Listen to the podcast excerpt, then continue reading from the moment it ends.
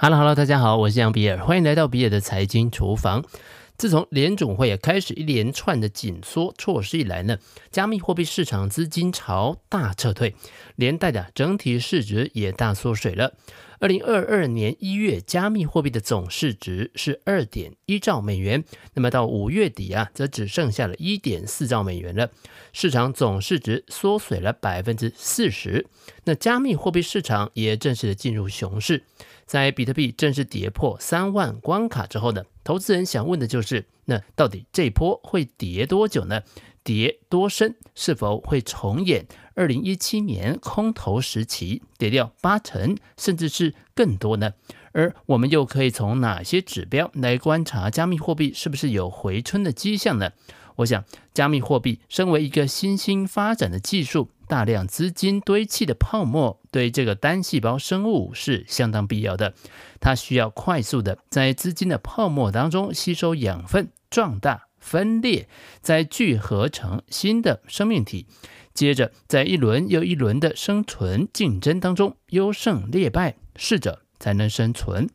这个过程，不论是铁路泡沫、网络泡沫，都是一样的。因此，想要观察这一轮景气的寒冬何时会终结，能够做的就是观察资金水位的变化，看看何时资金会重新回来。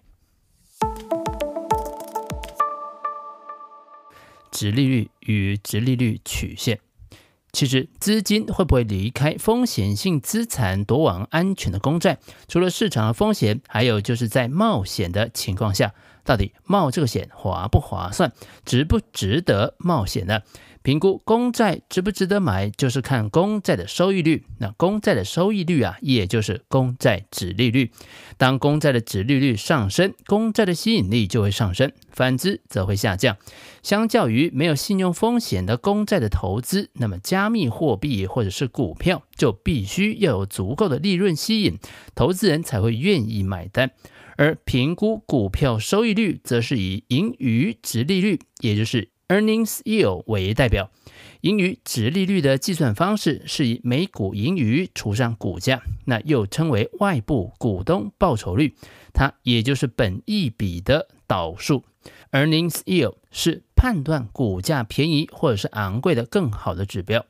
过去长久以来，公债殖利率跟盈余殖利率这两者的关系是亦步亦趋的。然而，这一切啊，在金融危机之后就发生了变化了。随着债券的殖利率的持续的下跌，从文稿当中的图可以发现，股票盈余殖利率与公债殖利率的差距在金融海啸之后不断的扩大。这个情况要一直等到二零二二年联准会的紧缩开始之后才获得改善。即便差距已经缩窄，但是目前股票盈余值利率依然是高于公债值利率的。目前利差达到一点八八个百分点，风险性资产那当然也就包含了加密货币，依旧相对是有吸引力的。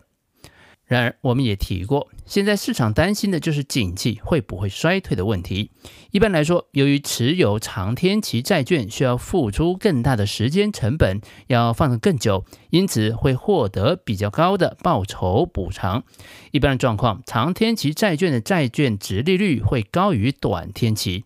然而，也会出现一些特殊的状况，例如殖利率倒挂，也就是短天期的公债利率。大于长天期公债利率的时候，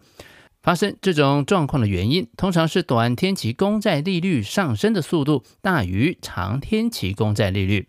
当景气热，联准会考量通膨压力而采取加速升息的时候，会推高短天期公债的利率。同时，市场又担心景气可能已经走到循环的末端，对于未来经济成长态度保守，而买进了长天期公债。万一景气变差，联储会降息的时候，能够获得更好的收益，这就导致了长天期公债殖利率上升的幅度不如短天期债，造成了殖利率的倒挂。市场通常会看两年跟十年的债券殖利率的利差来观察景气的变化，但是近期也有越来越多的专家认为，三个月跟十年的殖利率的倒挂更为准确。历史上，在利差发生倒挂之后的一两年之内，有七次后来是真的发生了经济衰退。前面所讲的是单一一个年期的公债殖利率在不同时间的表现。如果将不同天期的债券殖利率绘制在同一张图表上，那么所呈现的曲线也就是债券的殖利率曲线。通常短天期债券殖利率会比较低，长天期债券则因为持有的时间长，殖利率高。正常的殖利率曲线就会是呈现这样子前低后高的正斜率的状态。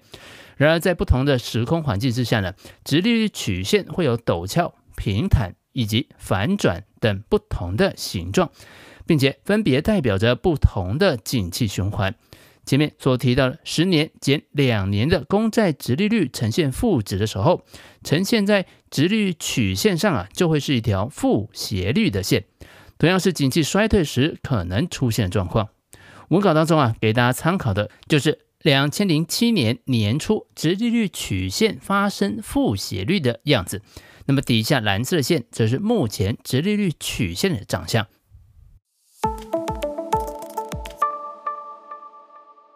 Quantity tightening 缩表，联准会于六月一号开始缩表，也就是缩减资产负债表，预计每个月缩表九百五十亿美元，将会在三个月内逐步达到这个规模。缩表是中央银行用来减少经济内部流动性的紧缩性货币政策工具。以美国为例。也就是指联总会缩减自身资产负债表的规模，透过减少资产负债表上面的金融资产，例如将 MBS，也就是不动产担保债券出售给金融市场，来实施货币政策紧缩，从市场中收回资金。量化宽松政策跟量化紧缩政策相反，在量化宽松政策当中。央行印制货币，并且用它来购买资产，用于提高资产价格，并且刺激经济。从银行端的资产负债表就可以发现，银行已经开始缩表了。银行放在联准会的准备金，或者是隔夜逆回购的余额开始减少，也就对应着银行可以释放出来的贷款额度也会等量的减少。从联准会的角度。当债券到期之后，不再投资购买新的债券，让发行在外的债券由银行或者是货币基金购买，联准会持有的债券数量就会自然的减少，可以在三个月内逐步达成每个月缩减九百五十亿美元规模的这个计划。然而，联准会还有可能更积极的缩表。具体来说，六月一号联准会正式开启缩表之后呢，六月到八月美国公债到期的数量处于下半年最高的水平，同时美债缩减的上限水平也比较偏低，也就代表到期再投资的公债占比依然是比较高的，期间内缩表的压力相对是比较可控的。但是九月份开始到明年，美国政府公债到期的数量明显就减少了。缩减上限，同时又提高，那么到期再投资的公债占比明显下降，缩表对市场收缩资金的力度也将会上升。比较上一次二零一五年开始的升息循环，也就可以发现，本次联准会的动作，不论是速度或者是力道，都更加明显。上次缩表与首次升息中间呢，间隔了二十二个月。而且，二零一五年十二月首次升息之后，在将近一年的时间都没有再进一步的动作，要等到了二零一六年年末才开始第二次的升息。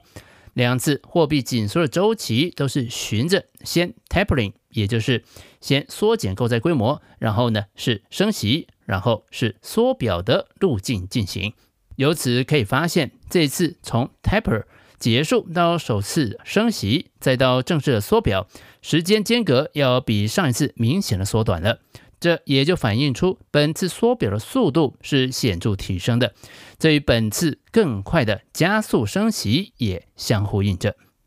从上次二零一七年开始的缩表，对照美股的表现，就可以发现，缩表并不意味着美股一定是下跌的。事实上，从上次缩表开始到结束，整体来说，美股是上涨的，但是中间的过程的波动明显的要变大。接下来，市场关注的焦点还是在于，究竟经济是否会陷入衰退。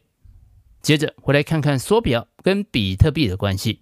最近的行情，我们应该可以发现，加密货币就是一个吃钱的怪兽，它非常仰赖腐烂的资金，而且是最最腐烂的那种。从二零一七年十月缩表以来，比特币前一波的泡沫就应声破裂，进入了两年的熊市，一直要到了二零一九年联总会重新扩张资产负债表之后，才重启复苏。过程当中，比特币距离最高点最大的跌幅是百分之八十六。总结来看。目前就公债殖利率的变化，只能观察出短线联准会升息的态势相当猛烈，因此短天期债券殖利率都大幅的快速上升，长天期债券殖利率也有相对应的上扬。可喜的是呢，目前债券市场并没有出现衰退的警讯，也就是殖利率倒挂的现象。而受惠于近期美国股市大幅修正的情况下，股票市场的盈余值利率也开始大幅反弹，让股票的吸引力大增。身为跟股票一样的风险性资产，加密货币却没有办法产生任何稳定的股息收益，因此会在这个过程当中遭到优先的抛弃。然而，加密货币仰赖着国家腐烂的货币政策而生。话说，中本聪在两千零八年发布论文，《比特币点对点电子现金系统》正是量化宽松的初登场。看起来，只要国家法币的发行不节制，加密货币就永远有它生存的空间。以上就是比尔的财经厨房想要提供给你的，让我们一起轻松活好每一天。我们下次见，拜拜。